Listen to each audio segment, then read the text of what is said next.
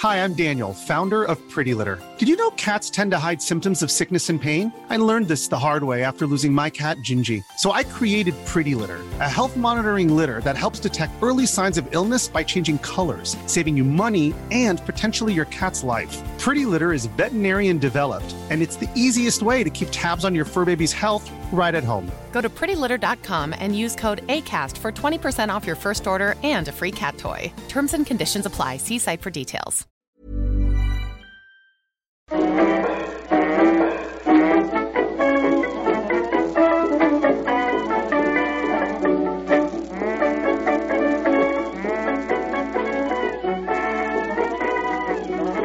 buenas, amigas y amigos. Bienvenidas y bienvenidos una semana más al podcast Reload, programa sobre videojuegos que hacemos desde anightgames.com. Me falta ya el aire antes de acabar la primera frase, así que, que empezamos bien. Disculpa gente por el retraso, una vez más en el, en el programa, estamos grabando esto un poco más tarde de lo normal, justo en el Cyber Monday, el día más cibernético del año porque el viernes, que es cuando solemos grabar, pues tuvimos una de nuestras ya clásicas combinaciones de fatiguitas y por eso empiezo preguntando qué tal estáis, cómo, cómo vas, Fran, Pinhead. Yo un poco mejor, pero el viernes estaba hecho una mierda, ¿eh? La verdad. Sí, sí, me pegó una hostia la fiebre y, y me pasé toda la mañana en la cama. Joder. Y tú, Pep, mm, la voz que tienes es un poco la segunda venida de Eugenio, ¿eh? Ya, ya, ya, ya. Joder, este fin de semana, o sea, me habréis visto en vídeos de Eurogamer, por ejemplo, que ya estaba cascadete de la voz, pero estaba feliz, porque me, me gustaba la voz que, te- que tengo así como afónico, supongo que es cosa del Red Dead, porque no, no me molestaba, no me dolía la garganta, simplemente pues no me salía la voz. Y hoy sí que estoy un poco más jodidillo, de ahí tengo más tos, hoy, hoy estoy peor, pero bueno. Te falta meter unos gallitos ahí en plan Van der Linde, ¿sabes? Ahí. ¡ah! Ya, ya, ya, ya, ya. Es verdad. Tú, Marta, ¿cómo tienes lo tuyo? Pues hay que ver, tengo, tengo la pata chula y sin embargo soy la que está mejor del grupo, ¿eh? Ya ves. Yo al menos puedo estar aquí hablando y puedo estar fuera de la cama. Hombre, es que lo de no poder salir de casa es una ventaja estos días. Bueno, también cansa mucho, ¿eh? Yo esto de estar todo el día sin poder ir al gimnasio, sin poder sacar a la perra, yo lo sufro mucho, ¿eh? Ya. Yo soy el típico que por la noche, por ejemplo, no escucha cuando llueve. Yo duermo, no me entero de nada, y a la mañana siguiente me sorprendo. Y estos días salgo a la calle y digo, ¿por qué pasa? ¿Qué frío hace? Porque cómo está la calle así de mojada, ¿no? Cada mañana es una aventura para mí. Y joder, hoy mismo hace bastante frío por aquí, ¿eh? No, no sé, Fran, si, si, lo- si- Ahora, sí, ahora mismo está lloviendo aquí también. Frío no sé porque no me he atrevido a abrir la ventana ni siquiera. Está el piso sin airear, huele aquí a muerte y a corrupción, pero está lloviendo, eso sí. Y también nos falta Víctor, que tenía compromisos el viernes y tiene compromisos hoy también. Está el tío que no para. Pero son cosas de trabajo, vaya. El viernes estuvo presentando Identidad Gamer en, en Bilbao. Dice que fue bastante bien, me alegro. Y, ya lo volveremos a tener por aquí para que nos comente. Él está, bueno, fue un avance, una presentación del Smash Bros. Ultimate. Pero ya vendrá con el análisis, supongo, ¿no? Que queda nada para que salga. Que estamos ya casi en diciembre, ¿eh? Esto es una locura. Ya ves, ya ves. Por cierto, Pep, Identidad Gamer, que, eh, que como bien dices, Víctor lo presentó con su autor Daniel Muriel y nuestro amigo Gordo Gutiérrez en Bilbao, va a tener más presentaciones, este, no, queda de noviembre, ¿eh? esta vez en Madrid. Esta misma semana, el 29 de noviembre, en el Centro de Artes de Vanguardia y Ciencia Artística Internacional de Neon Mudéjar. Esto eh, está todo en la web, ¿eh? Buscar Identidad Gamer en el buscador y os salen todos los, todas las presentaciones. Eh, el 29 de noviembre a las, 9 a las eh, 7 y media. Eh, y el 30 de noviembre, al día siguiente, en la Universidad Carlos III de Madrid. Y a las 11 de la mañana, eso sí. Entonces, mm, vais a tener a Víctor en las dos y a Daniel Muriel también, luego con diferentes invitados en cada una. Entonces, si queréis pasar a saludar y eso. Ya ves. Es un no. Además, por lo que me dijo Víctor, se creó mucho debatito. Se ve que las conversaciones de- sobre el libro dan, dan para crear mucho debatito sin- eh, espontáneo, digamos, ¿sabes? Hombre, supuestamente Pues, la, la presentación duraba una hora y eso se alargó así, cosas malas, según nos contó Víctor. Que ahí estaba la Estuve- gente nada más que preguntando y, y como que hubo muy buen ambiente. Ya ves. Pues muy bien. Yo estoy preparando, bueno, lo puedo decir ya también, estamos cerrando una presentación en Barcelona también, de cara a la segunda mitad de enero, primera de febrero y veremos. Todavía no puedo decir dónde, pero es un sitio muy conocido seguramente. A ver si lo cerramos, las fechas y todo. Y si todo va bien estaremos ahí tú y yo también, Per, ¿no? Sí, hombre, claro. Víctor me imagino que viajará si puede y si no, pues nosotros dos seguro. Con Daniel. Muy bien, no, suena muy serio esto de los libros, ¿eh? Nos ponemos como muy, Ya ves. muy profesionales cuando hay papel de por medio. Joder. Eh, tema actualidad, que lo veníamos comentando antes de empezar a grabar. Está la cosa muy mala, ¿eh? No, Ya ves. no hay noticias, casi, no sé. No, no vamos a forzar, no le vamos a dar muchas vueltas porque lo único que se me ocurre es comentar muy por encima lo de las ventas durante el mes de octubre en Estados Unidos, que, que ha sido la hostia, por supuesto, porque han coincidido dos lanzamientos tan tan tochos como Black Ops 4 y Red Dead Redemption 2, que de hecho eh, solo con este primer mes a la venta ya son el juego más vendido de 2018 y el segundo juego más vendido de 2018 y lo son en ese orden. O sea, a mí lo que más me sorprende aquí es que ha vendido más Call of Duty que Red Dead. Es que creo que las fechas influyen aquí. Porque esto es del NPD, ¿no? Lo que dice de las ventas en América. Eso ¿no? es, sí, sí. ¿Qué tal? Eh, creo que el Red Dead Redemption solo le coge nueve días de noviembre. Sí, pero no... Perdón, de octubre, de octubre. Eh, de- sí, lo que, lo que quedaba de mes, ¿no? Es de- del 26 de, de octubre que salió. Ujú. En total son nueve días. Sí, no, no- Y de- no sé por qué, los últimos meses pillan un poco del siguiente. Est- Estas cifras Eso son hasta el 6 de noviembre o algo así, sí, o hasta el 5. Pero sí, Sí. Red Dead, 9 días son bastantes días. O sea, si me dices del 26 al... Esto que tiene, 30, 31, 31. Te digo, vale, pero es que en, en- en una semana yo pensé que Rockstar vendería más que Activision ya. Mm, ya. Y aquí en este Es caso concreto sí que incluyen ventas digitales, los dos, por ejemplo. Sí. A ver, a mí también me sorprende, pero yo creo que de aquí a Navidad ha superado sobre todo ahora que va a salir el, el online, que debería salir esta semana si van a cumplir el plazo. Sí.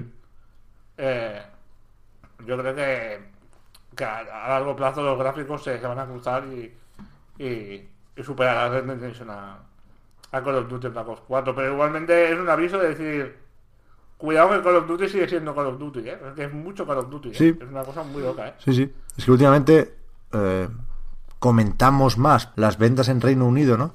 Y es verdad que es que la información es regulera, porque ahí sí que no incluye ventas digitales. Lo hacemos por semanas y, y parece que estemos diciendo mucho y en realidad falta información por todos lados. Y es eso, ¿no? Decíamos de Call of Duty que no estaba claro cuánto había vendido, porque a lo mejor el anterior había vendido mucho más, no, no teníamos los datos de lo digital. Activision decía que todo fantástico, pero claro, lo hacía con las trampas habituales del récord de juego digital más vendido en el primer día.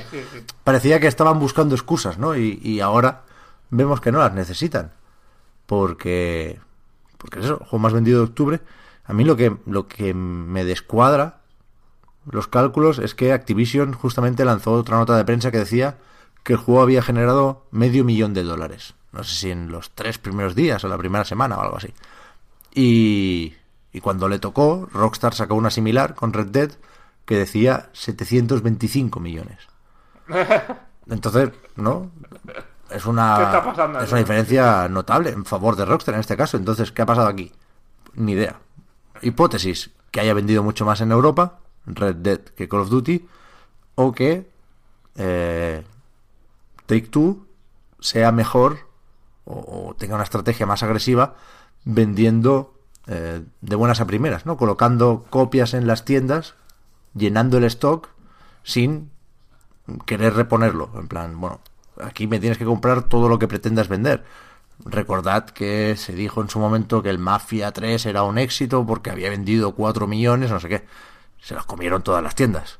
Pero Take ya había cobrado. Con lo cual puede ir por ahí la cosa. Se, se, se dijo, eso no, no llega a haber una confirmación oficial, pero se dijo que había colocado 17 millones en las tiendas, que es una barbaridad. Y con eso ya va vendiendo hasta marzo o cuando toque. Pero es curioso, al final lo de siempre, ¿no? Seguimos teniendo menos información de la que pensamos sobre ventas. Sí, sí, sí, sí. Desde luego. Y bueno, también, también lo que decías de del mercado europeo y el, y el americano, creo que tiene sentido decir que los, eh, Call of Duty tiene más éxito en América que en Europa, ¿no? Mm. Seguramente. Sí. Que creo que en Europa la batalla entre Call of Duty y Battlefield suele estar un poco un pelín más equilibrada, ¿no? si es que la hay, ¿no? Y en quizá- quizás sigue ganando Call of Duty, pero no por tanta diferencia como Estados Unidos, ¿no? Creo yo. Mm. No sé, tengo la sensación. Sí, sí. Es que son mercados muy diferentes. Luego está el FIFA que te desjuega a todas las. mm, ¿Sabes? Te, te descompensa la- todo lo que quieras comparar de un continente a otro, por ejemplo. Eh, es que no. Pasa eso, que, que al final miras el NPD, miras lo de UK y no tiene nada que ver. Sí, sí. Sobre el NPD, vuelvo a recomendar seguir al amigo Matt Piscatella, que es como el, pues el currante de esa, de esa agencia que se encarga de anunciar las cosas de videojuegos, eh, que lo hace muy bien, tanto en Twitter como en YouTube. Y siempre pone como unas, como unas anotaciones, como unas conclusiones que saca cada mes. Y en este caso es que la industria está súper sana. Joder, que son dos melocotonazos, es, es casualidad, eh, hasta cierto punto, ¿no? Pero que todas las cifras han subido un montón respecto al año pasado, todas las consolas venden bien, PlayStation 4 es la más vendida y es el mes en el que más PlayStation se han vendido desde 2002. El mes de octubre, perdón. El mes de octubre en el que más PlayStation se han vendido. Y No había también un dato, si no recuerdo mal, de que en vez de octubre es el mes de la historia en el que más dinero se ha gastado en videojuegos o algo así. puede ser, puede Una ser. cosa muy loca. Sí, sí, ha sido una cosa de récords. Pero por eso, porque una vez cada cuatro, cinco seis años Rockstar publica lo suyo, ¿no? Pero sí, sí, bien. Después va a venir el Black Friday, va a ser un fin de año muy muy beneficioso para todo el mundo. Nintendo tiene ahí el Pokémon, Microsoft va bien con la X y esto se puede relacionar con esa poca prisa que tienen para sacar la nueva generación, ¿no? Con lo que comentábamos la semana pasada de Sony y L3 y compañía. Claro, prefiero exprimir esta, al menos económicamente, Sí, sí. desde luego. Es que lo que tú decías, que anunciar una consola nueva tiene el peligro de que te estás quitando ventas de la antigua, Mm. en teoría. Pero poco más, ¿no? Sí, Sí. ya está, ¿no? Por suerte tenemos unos cuantos jueguicos. Eh, sí, son recientes. Al final no deja de ser ponernos al día porque ya han salido, pero, pero son recientes y yo tengo ganas de, de hablar y de escucharos hablar sobre ellos. Tú tienes un par, Fran, con lo cual te colocamos al principio y al final, con, con descansito en medio. ¿Qué empezamos? ¿Con Hitman o con Fallout? Sí, por ejemplo, Hitman, que es más, más liviano, más, más fácil sacarse de encima, creo yo. Eh, muy buen juego, la verdad. Eh, puse un 8 en análisis de Naid, el mismo que tenía Hitman la primera temporada, porque recordemos que el primero salió con Square Enix en formato episódico, que hubo muchas dudas al principio, os acordáis, ¿no? De, uy, a ver, un juego narrativo por episodio, vale, pero un Hitman no, sa- no sabemos si va a tener mucho sentido, y luego resultó que quizás el juego que más sentido tenía como narrativo, ah, como, como episódico, ¿verdad? Porque estaba como muy separado, muy dividido en, en escenarios, ¿no? y y eh, al final eh, Hitman 2 se vende como un juego normal, digamos, como un juego de una atacada, digamos, pero en realidad está hecho igual que el primero, porque cuando lo puse a descargar, eh, cuando fue a la tienda y lo puse a descargar con el código y tal, se me bajaron eh, los cinco episodios por separado, digamos, los cinco niveles por separado, ¿sabes? O sea que estructuralmente ya estaba hecho igual que Hitman 1 o Hitman temporada 1. Esto imagino que, a ver, mm, recordemos la historia también, ¿no? Que hubo aquí, que tener un poco de, de lore, ¿no? Aquí interno esto. Que IO Interactive, los daneses de... ¿Son daneses o noruegos? Que siempre me confundo, ¿eh? Con esta gente. Hmm, Daneses, creo. Noruegos, Daneses. seguro que no. Yo me lío con, con suecos y daneses, pero son daneses, son Sí, daneses. hostia. bueno. Sí, da- sí, así, Copenhague y Dinamarca, vale. Eh, estaban con el Square Enix, sacaron en, sacaron en la temporada 1. Por lo visto no fue como Square Enix esperaba, de ventas. Y se los fundió, pero de una manera fulminante, ¿no? Una cosa muy loca. Eh, y los dejó tirados, básicamente. Los dejó colgados un día, un día para otro. Y ahí Interactive se las apañó para eh, comprar su independencia, digamos, ¿no? Comprar su, su capacidad para sacar, para editar juegos, bueno, para sacar juegos ellos solos. Y eh, compró también la, franquicia, que era propiedad de Square Enix. Y claro, porque con eso es con lo que querían sobrevivir, digamos, ¿no? Y le salió bien, encontraron un acuerdo con Warner y lo han sacado y se nota alguna cosita. Es, es un juego que el primero ya fue desarrollado pensando en una plataforma, creo yo, ¿no? Ya cuando jugaba ya se notaba que estaba pensado para, para ir trabajando sobre él, ¿no? Para hacer interacciones, ¿no? Y en este se nota, ¿no? Que, que todo es igual, gráficamente hay alguna cosita mejor en temas de sombras y de reflejos y de iluminación y tal, pero es esencialmente lo mismo. Eh, y que lo que han hecho ha sido mm, hacer más y mejor, ¿no? Lo que ya habían hecho en el, primero, ¿no? Eh, y se nota un recortito, digamos, que podría deberse a este cambio de dueño y a este, bueno, a este, a este bomboleo, ¿no? Digamos, de, de empresas y tal, y de presupuestos, que es, por ejemplo, que las cinemáticas entre, entre escenarios ahora son imágenes estáticas, con, con diálogos por encima, ¿no? Ya no son eh, cinemáticas tradicionales que están muy bien hechas, además en el primero, porque el modo gráfico que usan está muy bien, funciona muy bien, es muy fino. Y aquí tengo la sensación de que han querido ahorrarse dinero en stop motion o en lo que sea. Y, Pero entonces como rollo una visual novel, o sea, te, te escucha el audio y se ve las letras en encima de una imagen. Digamos que el formato sí, se podría decir que es visual novel, porque además lo típico de la visual novel es que se ve la imagen estática y la cámara haciendo un pequeño paneo ligero por encima Exacto. de, de la imagen. Pero es que es un juego que narrativamente tampoco aporta muchísimo, o sea, no, no es su, no es su intención contar una historia tampoco, ¿sabes? Hay un hilo conductor, una serie de conspiraciones, un poco de baratillo, la verdad. Ahí estoy un poco... eh. Eso de hay una sociedad secreta dentro de una sociedad secreta ya me deja un poco buena ver. Iros por ahí, ¿sabes? También. Pero, pero, pero bueno. eh, no, no es la intención tampoco...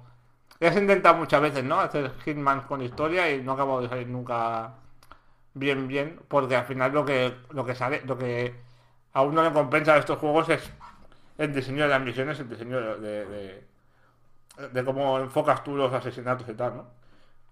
Y en ese sentido es lo mismo que temporada 1, solo que los escenarios son gigantescos, son más grandes. Mira que el primero ya tenía... Recuerdo un hotel en, en, en India o algo así, que era gigantesco. Y en, en este ya el primero, que es un, una carrera de coches en Miami, es brutal, es enorme, enorme, enorme. Eh, y claro, al ser tan grande está como dividido virtualmente, o sea, no hay divisiones, sino que está como eh, separado en, cositas, en, historietas distintas, ¿no? Según el sitio, ¿no? En, la zona de ingenieros está pasando algo, ¿no? En la zona de mecánicos está pasando una cosa, entre el público pasa otra cosa, en la zona de catering pasa otra, ¿sabes? En lo que es eh, la zona de, de la pista de salida y tal, pasan otras historias. Hay, hay mucha intención de contar historietas, ¿no? Y de pequeñas relaciones de personajes, de diálogos y tal, para que tú mm, te pases, porque la- al final la gracia de Hitman 2 creo que es mm, la paciencia y la exploración. Es el pasarse un buen rato, es decir, vale, la primera partida va a ser solo de, de pasarme ahí una hora paseándome, mirando a ver que, por dónde puedo meter la mano a esta gente, ¿no?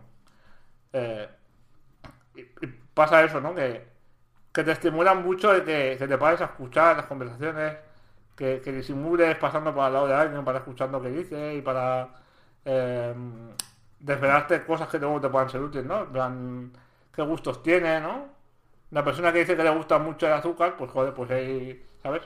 Eh, hay dado un bote de azúcar y tienes veneno en la mano, pues yo creo que está bastante nada lo que diciendo, ¿no? Y luego hay cositas un poco evidentes también, por ejemplo, el típico cocinero que es completamente calvo. Que dices, vale, ya, ya sé lo que me estás diciendo, ¿no? Con este tío por aquí, ¿no?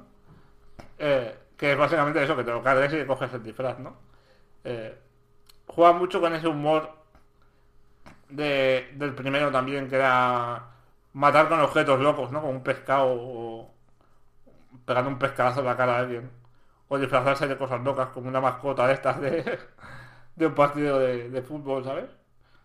Y por ahí haciendo el loco, pero está muy bien contenido en general, está muy bien muy bien diseñadas las misiones, hay muchas maneras de, muchas, muchas, muchas, muchísimas maneras de, de, de afrontar cada asesinato.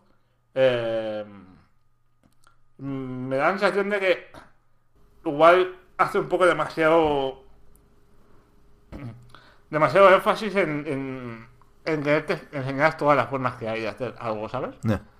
En darte demasiadas señales, decirte, mira, por aquí, por allá, por tal, ¿sabes? Que Ya. quiere coger demasiado de la mano a veces. Claro. Y, y te, y al final te hace más gracia pasarte todo eso y hacerlo a tu manera, ¿sabes? Porque es lo que sientes realmente, como que has resuelto el puzzle. Al final son puzzles, ¿no? Los asesinatos aquí con sigilo, ¿no? Es mm, hacer una cosa en un orden determinado, ¿no? Eh, y, y como que te sientes más orgulloso cuando tú mismo lo diseñas y tú mismo lo haces sin que sea una cosa tan escritada, ¿no? ¿Qué vas a decir, Pep?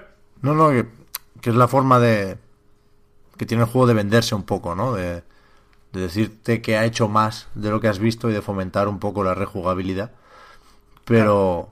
Pero entiendo que podrían esconderlo, ¿no? Dejarlo ahí para. para el que quiera darle otra vuelta. Yo no he jugado nunca a, a- a estos Hitman. Tampoco al primero. Yo me esperé. Pasó lo que dije que iba a pasar. No, no me sorprendo. Lo digo así de tranquilo porque ya lo sabía. Que el formato episódico no me atraía y después cuando salió el recopilatorio pues estaría otras cosas y ya lleva tarde ¿no? y con, con el 2 pues mira Me, pues, pa- me parece que me parece que la primera temporada está en Game Pass, ¿eh? O sea que Hmm. igual podrías por ahí meterle mano. además la han mejorado ahora ¿no? esas mejoras esos ajustes gráficos que, Sí, que tiene el 2 lo han aplicado con, con, con- sí, sí. eso está muy bien es que esta gente joder es, es como para aplaudirles ¿eh? lo están haciendo muy bien y están teniendo muy mala suerte en varios sentidos les están puteando un montón porque Es que esto que tú dices put- es puteo porque, porque eh, la- la- la- los malos resultados, entre comillas, los resultados no estimados, no a la altura de las estimaciones que tuvieron con el primero, seguramente fueron por culpa de Square Enix, que son sí. los que luego les echaron, ¿no? Que son los que les impusieron el modelo episódico para, para exprimir al máximo lo- esto, ¿no? Bueno, no, no sé, yo, yo me puedo creer que a ellos les gustara, que fuera una propuesta de la desarrolladora, lo de la plataforma y actualizar y esos, ¿cómo es? Objetivos escurridizos o blancos escurridizos, ¿no? Me lo, me lo puedo creer.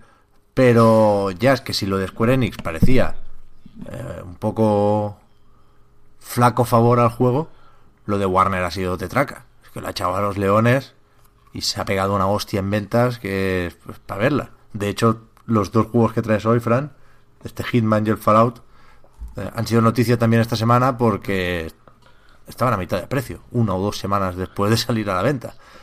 Que yo creo Pues que, sí. que aquí sus editoras han, han buscado un poco la excusa del Black Friday para, para disfrazar, justamente, como la gente 47, disfrazar de oferta lo que es un, un, un batacazo al final. Sí, Y a nivel de, a nivel de desarrolladora, digamos que unos se los han, unos se lo han buscado y los otros no. Sí, sí, claro, claro, claro. Bueno, yo en general, a ver, en ventas no sabía que había ido tan mal, ¿eh? No había seguido las ventas de, de Hitman 2, pero a nivel de, de juego, puramente, no tengo ninguna queja. Me lo he pasado muy bien, es un juego que se disfruta mucho. Es un juego muy pensado para la gente que le gusta mucho el sigilo. De tomarse la paciencia ahí, de un poco como pescar, ¿sabes? De estar ahí trabajándoselo, ¿sabes? Y es muy satisfactorio. Y además tiene un multijugador que bueno, se llama Modo Ghost, eh, está en fase beta y la verdad es que se nota, ¿eh? Porque no... No acaba de tener mucho sentido porque es un, un competitivo en plan... ¿Sabes los juegos de carreras cuando estos modos que no se chocan los coches? Que puedes atravesar a- al otro, Sí. digamos. Pues es lo mismo pero con la gente 47 matando peña a saco, ¿sabes?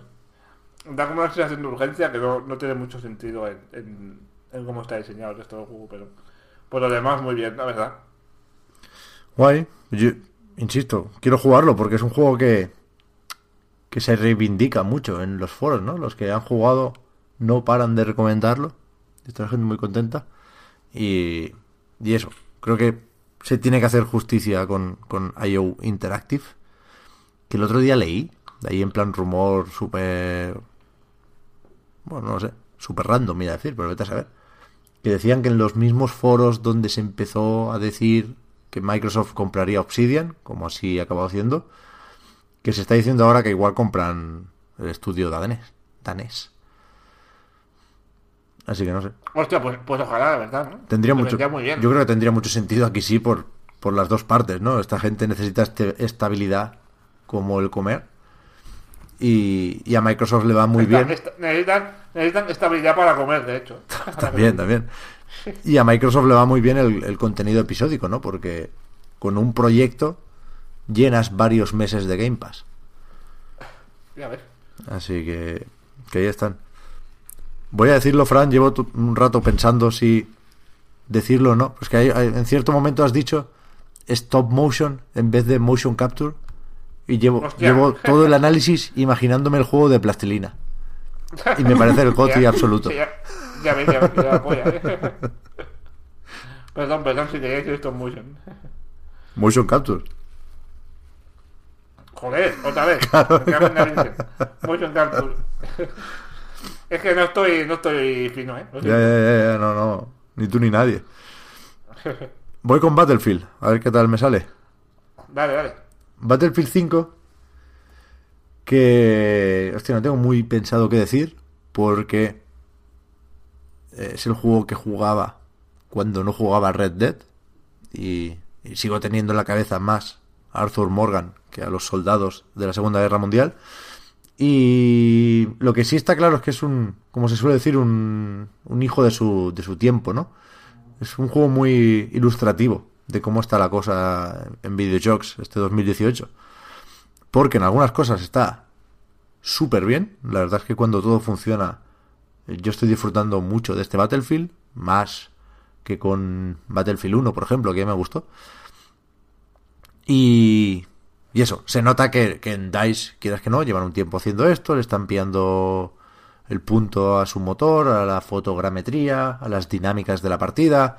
Es un juego refinado en ese sentido y me gusta la aproximación al diseño, que es, que es un poco iterativa, siempre lo decimos, ¿no? Que van cambiando las clases, van repartiendo roles, van repartiendo accesorios y, y creo que este año les ha quedado muy bien. Creo que es, es fácil ver mientras juegas eh, un montón de ideas. Decir, hostia, esto se lo han pensado, esto le han dado una vuelta más, que, que es algo que en, que en los shooters multijugador no siempre está ahí.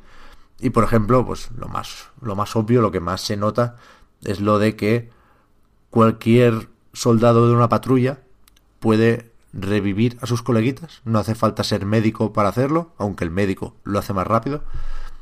Y esto es una forma muy evidente y muy muy bien ajustada de fomentar el juego en equipo, ¿no? Que al final de esto se trata, hay que hacer los, los objetivos, hay que estar cerca de los demás, hay que sumar puntos para poder llamar luego a ese bombazo que, no sé, se está poniendo en Twitter muchos clips de gente matando a 20 o 30 personas con, con, con una sola explosión.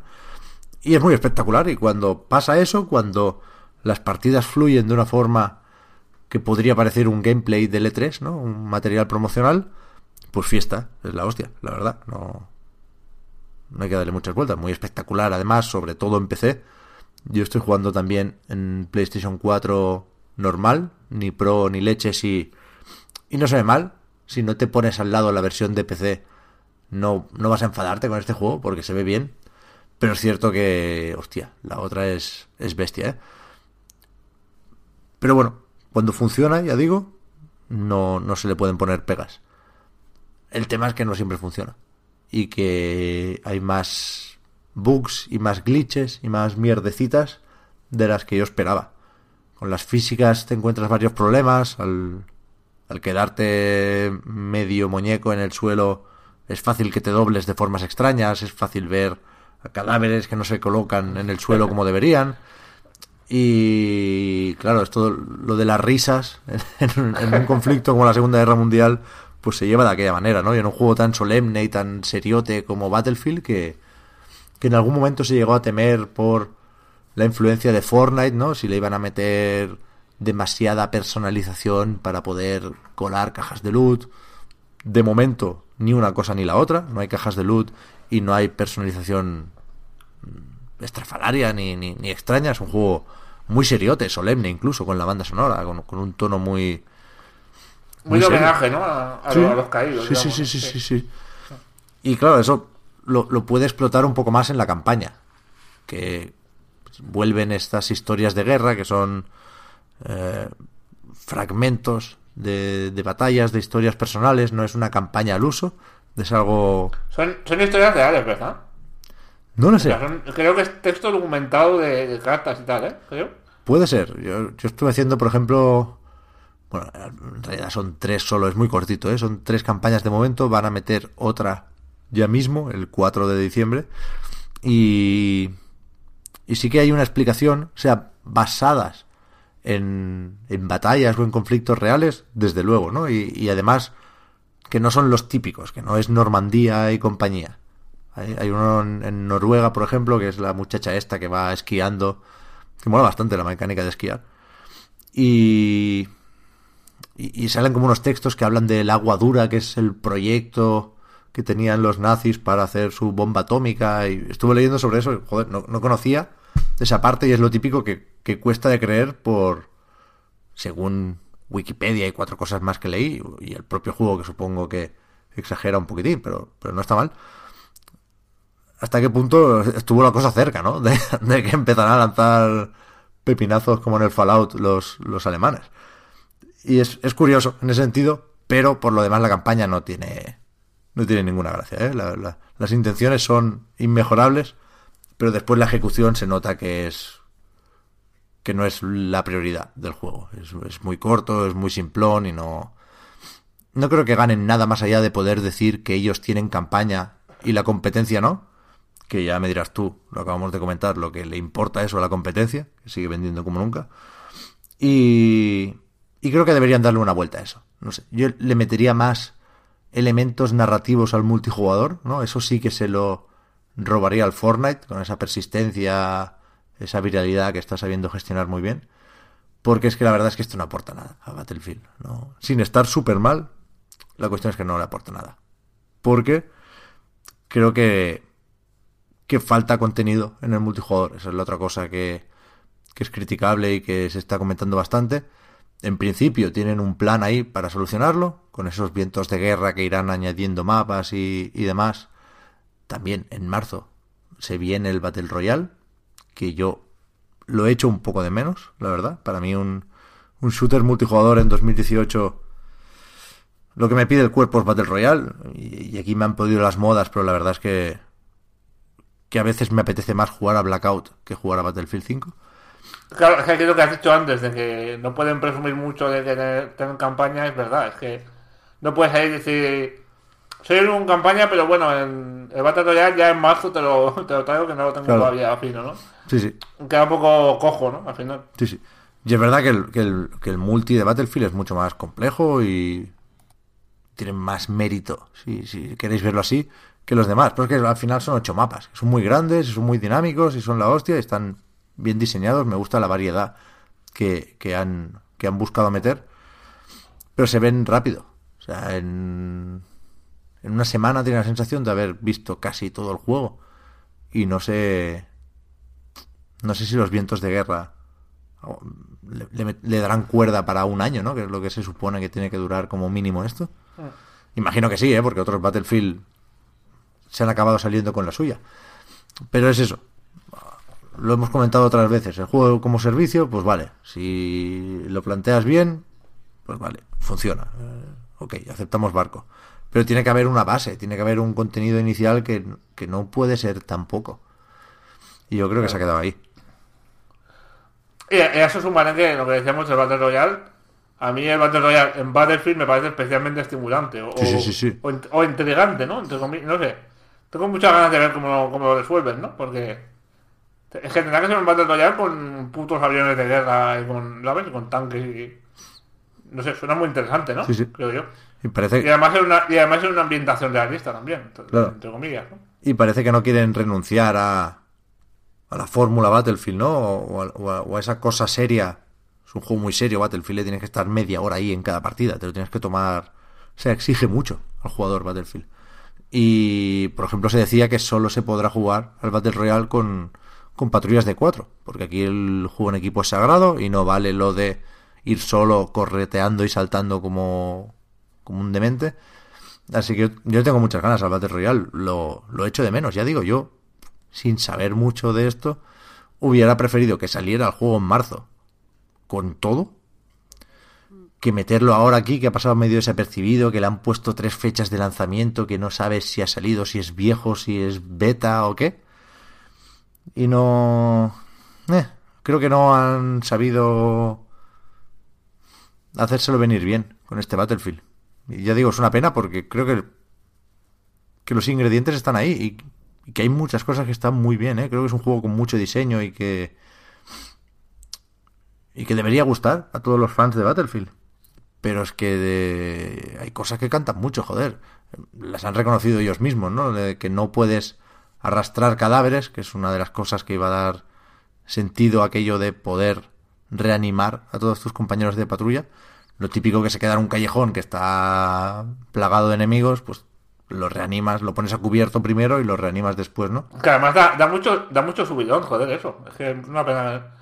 Ah, yo, yo siempre he jugado, yo siempre he jugado muy, muy con, de una manera muy básica, porque he jugado muy poco a, a shooters online de estos. Siempre he jugado a bueno, a infantería normal, ¿sabes? De, de, de asalto y fuera, ¿no? sin complicarme la vida. Pero una vez empecé a jugar a México, en plan, voy a pasar de pegar tiros solo para defenderme y voy a dedicarme solamente a seguir a, pelotones, ¿no? A, gente, a grupitos y a irlos curando y salvando, ¿sabes? A saco. Y te pegan un subidón bueno, es una manera muy guay de jugar, ¿eh? Y eso deberían, eso está, deberían mantener que puedan arrastrar compañeros, yo que sé, más de una cosa muy de la guerra, ¿no? Muy dramática además, ¿no? Muy de venga, Claro, es que es eso, que sí, sí. Sobrevivir al asalto de los demás ahí, no sé. Claro, si no lo hubieran anunciado, pues igual no lo echaría menos, diría, coño, es que es complicado, ¿no? Aquí liarte con las físicas, que si lo arrastras de un lado o de otro, por dónde lo coges, por el brazo, por el pie. Porque si dijeron que le van a meter y, después dicen que no estará de lanzamiento, pero que sí lo van a parchear, es, una incertidumbre que no, que no le va bien al juego. que, que por otra parte, ya digo, es es irregular en ese sentido, ¿no? Porque hay cosas que están súper curradas. Parece que hayan hecho el tópico de han hecho bien lo más difícil, ¿no? Me gusta mucho. La, la, fisicidad es mi palabra de, 2018. Me gusta mucho lo que han hecho de que veas cómo coges munición. Cuando te subes a un vehículo, por ejemplo, no, no apareces dentro y ya. Se ve cómo abres la puerta, cómo escalas, cómo te metes dentro. O sea, está muy bien hecho. Cuando reanimas a alguien, lo puedes hacer por delante o por detrás y estás tumbado y ves al, colega del revés, ¿no? Y después, joder, cuando subes al tanque después de esa animación, resulta que coges mal la ametralladora y giras y, solo giran las manos y la ametralladora se queda donde estaba y, he hecho muy pocas... Es un poquito, de access, ¿no? Sí, sí, he hecho muy pocas partidas. Eh, o ninguna, eh, a lo mejor es que no me he fijado en el fragor de la batalla muy pocas o ninguna en las que no hubiera fallos gráficos. ¿Sabes? Y es, grave al final, porque va sumando y, y, sabes que faltan cosas, pues coño, las que estén, que estén bien. Claro, claro. Y es una pena, porque. Porque no sé, debería ser claramente el shooter del año. Y puede que lo sea, pero no lo tengo. Desde luego no claramente. En marzo veremos, ¿no? Ya con todo el. Hmm. Con todo el asunto montado, ¿no? A ver. Sí, sí. Pero claro, en el momento de la batalla de 2018 ya la ha perdido, ¿no? Seguramente con, con Call of Duty. Yo creo que sí. Yo creo que sí. Hmm. Pero bueno, si. Lo de siempre, ¿no? ¿no? hace falta decirlo. Eh. Con los shooters depende mucho la cosa de. En todo, ¿eh? Pero en los shooters yo creo que más. De las condiciones en las que lo juegas. De a mí, a mí me, sirven el Duty y el Battlefield de turno para ver cómo voy de ganas de pegar tiros ese año, ¿no? Y el año pasado tenía pocas y este año tengo más. Y, y lo que es importante en Battlefield, eso sí, es tener amiguetes para jugar, porque cambia muchísimo la cosa. Si os metéis cuadro con el micro o si lo hacéis solo, porque la, la experiencia de jugar solo excepto los pro gamers de la vida, es morir todo el rato como un animal, eh, estar 10 minutos corriendo y cuando llegas a la bandera que te peguen un mochazo justo antes de empezar a pegar tiros. Es, puede ser frustrante si juegas solo. Y en cambio, si juegas con más gente, te puedes resucitar, puedes reaparecer a su lado. Hay una serie de, dinámicas que solo funcionan con más gente, ¿no? Y se pueden suplir los amigos por desconocidos, por supuesto, pero no es lo mismo que os voy a contar. Me parece muy interesante, yo no sabía esto que has dicho, que en el Battle Royale de Battlefield que sale en marzo te van a obligar a ir en patrulla. Es una, me parece una manera muy inteligente de evitar en, la locura, ¿no? De los Battlefield, en, hacer el chalao y pegando saltos por ahí, ¿no? Al ir en grupo siempre te, te como, como obligado a, a tener cierta disciplina, ¿no? Y cierta relación con los demás, en, cómo avanzas, en cómo, ¿no? Sí, sí. En cómo te organizas, ¿no? ¿Sabes? Es una forma guay de, de darle seriedad al asunto, sí, sí. De evitar que la gente haga chalao, Siempre se pueden juntar cuantos locos, ¿no? Y, y anda, ¿no? Y hacer, hacer cosas poco serias, ¿no? Pero bueno, en general, es buena idea, No estoy ultra seguro de que esto sea así, ¿eh? Pero, pero me suena muchísimo haber leído que esa era la intención, que son los cuadras de cuatro y que en cualquier caso, pues bueno, con los Battle Royale ya sabemos que pondrán un evento para jugar solo y únicamente con cuchillos, ¿no? Mm. Pero creo que es que es la aproximación correcta, el, el hacerlo táctico y hacerlo primero Battlefield y luego Battle Royale, no al revés, ¿no? Ya veremos. Lo hace, lo hace Criterion, el Battle Royale, ¿eh? Están ahí. Uh, a ver. Están ahí pendientes. Pues sí. Me ha gustado lo que has dicho de. A ver cómo me encuentro ese año con ganas de pegar tiros o no, ¿sabes? ¿Mm? En plan, joder, yo creo que si pones entre diario un rato tendrán ganas de pegar tiros rápido. ¿eh? No te preocupes. Sí, sí, sí, A los 20 minutos estás ya dispuesto ya estás haciendo X en las balas, ¿eh? Como, sí, sí, sí, sí. Pero a mí me pasa eso, ¿no? Y tengo la sensación de que los últimos años, al hablar de estos juegos, acabo siempre volviendo a nos hacemos mayores, ¿no? en, el, en el Modern Warfare era muy bueno y aquí me matan mucho, es que joder, estos jóvenes. Y, y con este Battlefield, por primera vez, desde Titanfall 2, que me parece el, último shooter de 10, eh, tenía ganas de, ser pro gamer y de desbloquear todas las armas y todas las miras. Y, esas ganas van subiendo y bajando en función de, las mierdecillas que te encuentras en cada partida.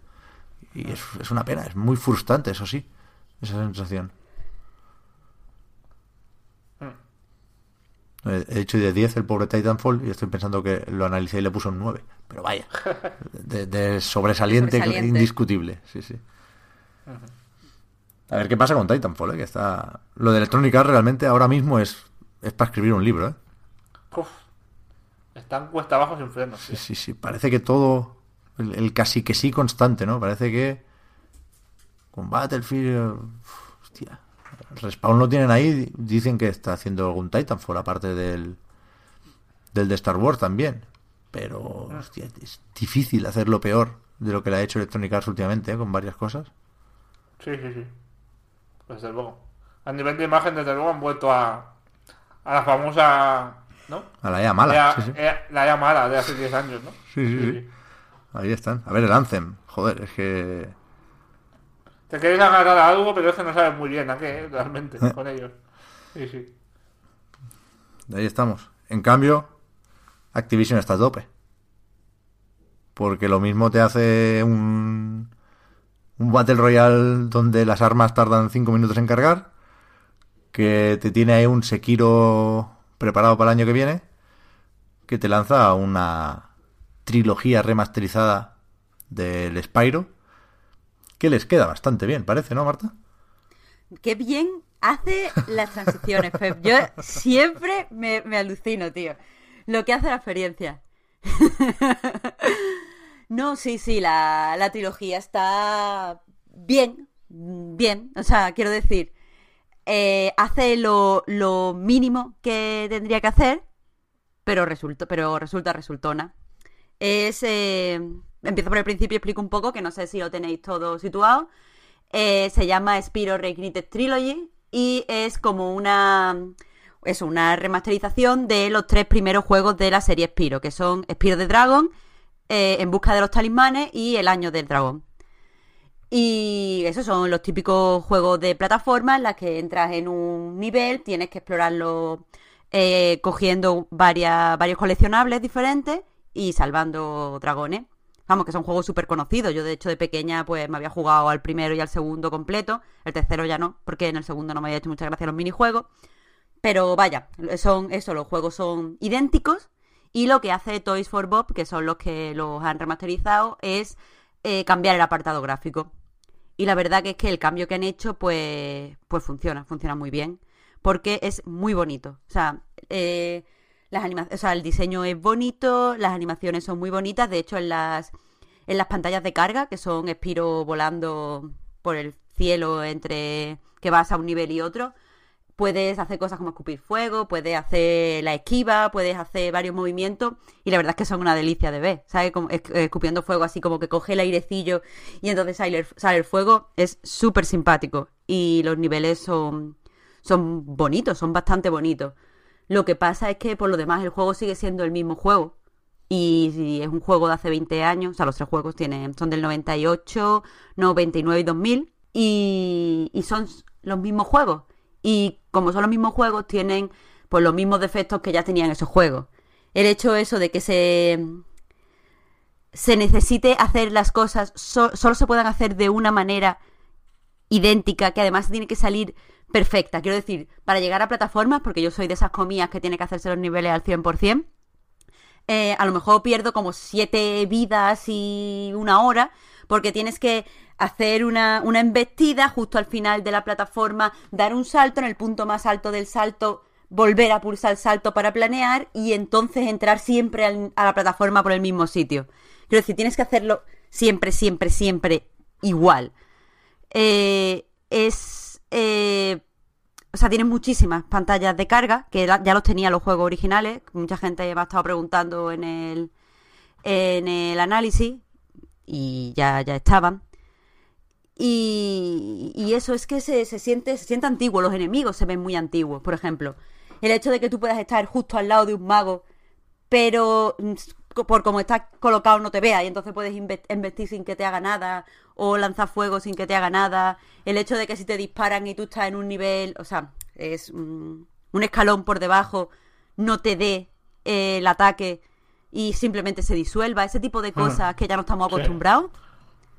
Y, se... La nostalgia, ¿no? Un poco, ¿no? Claro, claro, es que, a ver, lo que han hecho es eso. A, mm, a los nostálgicos que quieren volver a jugar Spiro y que lo que les echa para atrás es que los juegos originales no veas si son horrendos, madre de mi vida, no me daba cuenta de pequeña, pero qué cosa más fea. Eh, pues lo han puesto bonitos. Entonces ya no tienes esa barrera de los gráficos que, que tanto echa para atrás y puedes volver a disfrutarlo. Pero literalmente es el mismo juego. Entonces, a mí esto pues me, me perturba un poco porque estaba pensando cuando estaba escribiendo el análisis que, y perdona, perdona por irme a otro medio, pero es que no sé cómo, cómo ilustrarlo si no, que en el cine cuando se hace un remake, quieras que no, el nuevo director o los nuevos guionistas o los nuevos lo que sea, el nuevo equipo intenta poner algo de ellos mismos en, eh, en la película. Entonces, puede ser la misma historia, pero es contado con, yo qué sé, con, o con diferentes sensibilidades o con diferentes escenarios o, con algo que lo hace único. Este es el remake y es diferente del original. Pero aquí, aparte del apartado gráfico, es que es el mismo juego. Entonces, entiendo que, es lo que quieren los nostálgicos. Pero quizás haber hecho unos cuantos cambios en el diseño de niveles o unos cuantos cambios en los enemigos, creo que es algo sencillo, que no hubiera estropeado excesivamente la experiencia, pero que habría hecho el juego más actual. Eh, el hecho de, mm, no sé, la... Por ejemplo, cuando liberas a un dragón, empieza una cinemática, que son estas las cinemáticas que no tienen los subtítulos. Todo lo demás se puede jugar bastante bien sin sonido. Lo sé porque he estado he hecho un, varios niveles sin sonido y se, se, no pasa nada, se entiende, sale el todo, tiene sus letras y tal.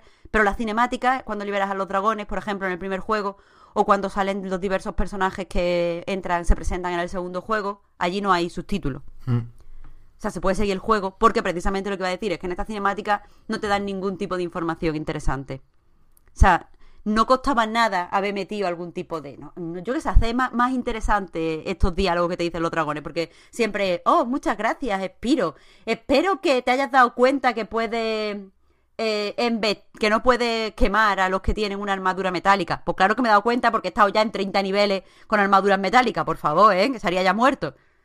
Entonces, mm, yo qué sé, eh, se, se ve esto antiguo y me parece perezoso. Pero que si Es que, claro, supongo que, supongo que ahí, están, ahí está la, la, la línea esa, ¿no? Que siempre discutimos, que yo, que yo nunca acabo de tener clara, ¿no? Entre el remake y el remaster, ¿no? Esto es un remaster, en teoría, de los tres, ¿no?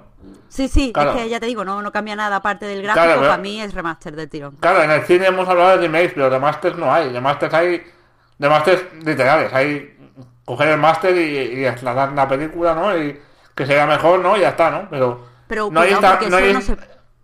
Disculpa.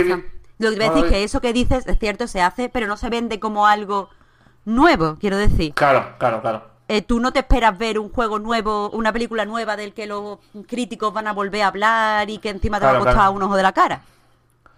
Sí, sí, sí. Se trata bajo una edición, ¿no? Viene una distribuidora y te dice, mira, hemos sacado la película hasta que viste, pero ahora se ve mejor. Tal, ya está. Claro, y esto es lo hemos- que tiene, claro. Eh, Y entonces eso, a mí estas cosas pues me parecen un poco perezosas. Evidentemente no tengo nada con quien los disfrute. Porque para ellos sale y ojalá se hinchen de jugar y les dediquen todas las horas que le tienen que, que dedicar. Mm. Pero es que no me resulta estimulante. No, aparte de darme cuenta que cuando era pequeña era muy paquete jugando, a mí esto no... ¿Sabes? Porque yo veía a Spiro como un juego en plan, no, tío, que tienes que saltar, qué difícil. Pero que no. A ver, es un juego agradable. Eh, pero También es, aparte... que, también es que tú nunca, a ti nunca te cuelan lo de la, la nostalgia, ¿no? Como, como- No, siempre es lo verdad. dices, ¿verdad? Que, que tú estás súper en contra de, de... Bueno, en contra, a ver, que no, que no compartes esa, esa pasión por la nostalgia, ¿no? Que tanto nos venden ahora. Claro, es que yo necesito estímulos nuevos. Yo me siento una persona diferente y lo que me convencía de niña, pues ya no me, no me, ya no me convence. Entonces, mm, no sé, a mí me ha servido esto para darme cuenta de, de muchos como tics de diseño de los 90, quizás porque es que ahora me estoy leyendo el The Art of Game Design, este de, de Shell, el, que es el libro este de diseño, y lo único que me ha valido es para ir reforzando, jo, tío, mira en los 90 cómo se diseñaban los niveles, porque si te fijas aquí, no sé qué, si hay un de este elevado es porque vas a, llegar, a- vas a llevar no sé dónde, pero no, no sé, es que ya os digo, este juego no, no, no aporta nada, entre comillas, que no sea, acuérdate de cuando eras niño y jugaba al Espiro con tu hermano. Ah. ¿Estaba pensando? Ah, Didi Marta, perdón. No, iba a decir que he acabado con esa frase así como muy down y en realidad es muy bonito el juego, ¿eh? que quede constancia de eso. El juego es visualmente una monada. Yo quiero GIF de, de todas las carreritas de Spiro. Estaba pensando que con, con Crash Insane Trilogy se comentó menos o, o molestó menos, ¿no? El- lo anticuado del diseño y no sé si, si los Crash aguantan mejor el tiempo, si estaban más apuntalados de, de inicio ya en PlayStation o qué. Pero me sorprende esto, que he leído más en los análisis. eh, ese se siente viejo con el Spiro que con el Crash. Curioso. No sé, a lo mejor es porque Crash va a una fórmula mucho más clásica. No sé si me explico, que es como plataforma muy puro. Entonces siempre es estimulante, el tienes que saltar, tienes que girar, aquí tengo que hacer no sé qué. Pero Spiro tiene mucho componente de exploración. Y cuando estás explorando sí que se ve que el nivel que estás explorando mm, te está guiando de forma muy, muy agresiva. Porque hemos aprendido todos mucho sobre, o sea, cómo aprender esa narrativa, cómo leer un nivel. Entonces ya Ah. vemos cosas súper obvias, en plan, oh Dios, ¿para qué estará este escaloncito aquí? No será porque tengo ahora que saltar. Y yo a veces ya saltaba sin mirar, en plan, venga, sí, hay que aquí hay que saltar. Entonces eso es lo que yo percibo como antiguo. Yo creo que esto puede tener que ver con que la plataforma es más antigua como género. Entonces, en los 90, bueno, cuando salió Crash ya estaba más pulida. Y la evolución que ha sufrido hasta ahora ha sido menor que lo que ha sufrido la exploración, que es una cosa mm, relativamente nueva en esa época, ¿no? Sobre Sí. todo la, la- la exploración 3D, ¿no? Que no existía hasta que hasta que llegó PlayStation y, ¿no? Eh, eh, y eso sí que ha evolucionado mucho más porque es más joven, ¿no? Y más nueva. Puede estar ahí la cosa, seguramente. Yo estoy de acuerdo contigo. y Creo de hecho que es eso, ahora que lo pone, que lo pone así. Mm. Y, pe- y pensando también en Crash, yo no, no he jugado mucho ni a uno ni a otro, ¿eh? Pero con, con Crash creo que es más o menos consensuado lo de que el 1 está bien, el 2 es mejor y el 3 pega bajona, ¿no? ¿Eh, ¿Esto es así? Me suena que Víctor lo Sí. decía así al analizarlos por separado. Y con, con Spiro se, se nota, hay uno que es el mejor, claramente. Porque yo El vi, primero. vi un, un cacho del... Vi un análisis, no sé, sería el de Easy Ally, supongo. Y en el 3 salían como más personajes, sería una canguro y todo, me pareció un poco extraño aquello, ¿eh? No, no- Es ultra puchi. no- no era muy apetecible jugar con la canguro, pobrecita. No, mira, aquí el 1 es como lo que todos recordamos del Spiro de ir salvando dragoncitos y tiene todos estos coleccionables súper chulos, que si los huevos de dragón, que si las gemas, mm, todas las cosas estas que te hace recorrer los niveles varias veces. Después el segundo introduce como minijuego y lo que tienes que, que recopilar son orbes. Pero claro, no es tan interesante lo de los orbes y después los minijuegos hay algunos que yo pienso, madre mía, esto es mm, from the past total, rollo... eh, arte, hazte olis con el monopatín. Y tú dices, pero ¿qué tiene que ver esto en el lore de los dragones, tronco? bueno eso. Yo que sé, que- pero, pero un montón de cosas así que es totalmente oldie. Y después el tercero es tan, tan puchi. Yo el tercero no lo he terminado. O sea, igual que te digo que el primero me tenía que hacer todo más del 95% para, se- para seguir al siguiente nivel. El segundo lo jugué así más. O sea, todos los minijuegos no los he hecho. Porque hay minijuegos que son una chorrada. El tercero lo he jugado así como un poco de venga, venga, que tengo que escribir, vamos, no sé qué, porque se gasta muy rápido la fórmula Spiro en el propia trilogía. Qué bien que el que venga en el disco sea el primero, ¿eh? También os lo digo. El bueno. Es verdad que hay que descargar lo otro. Fua. Bien, bien.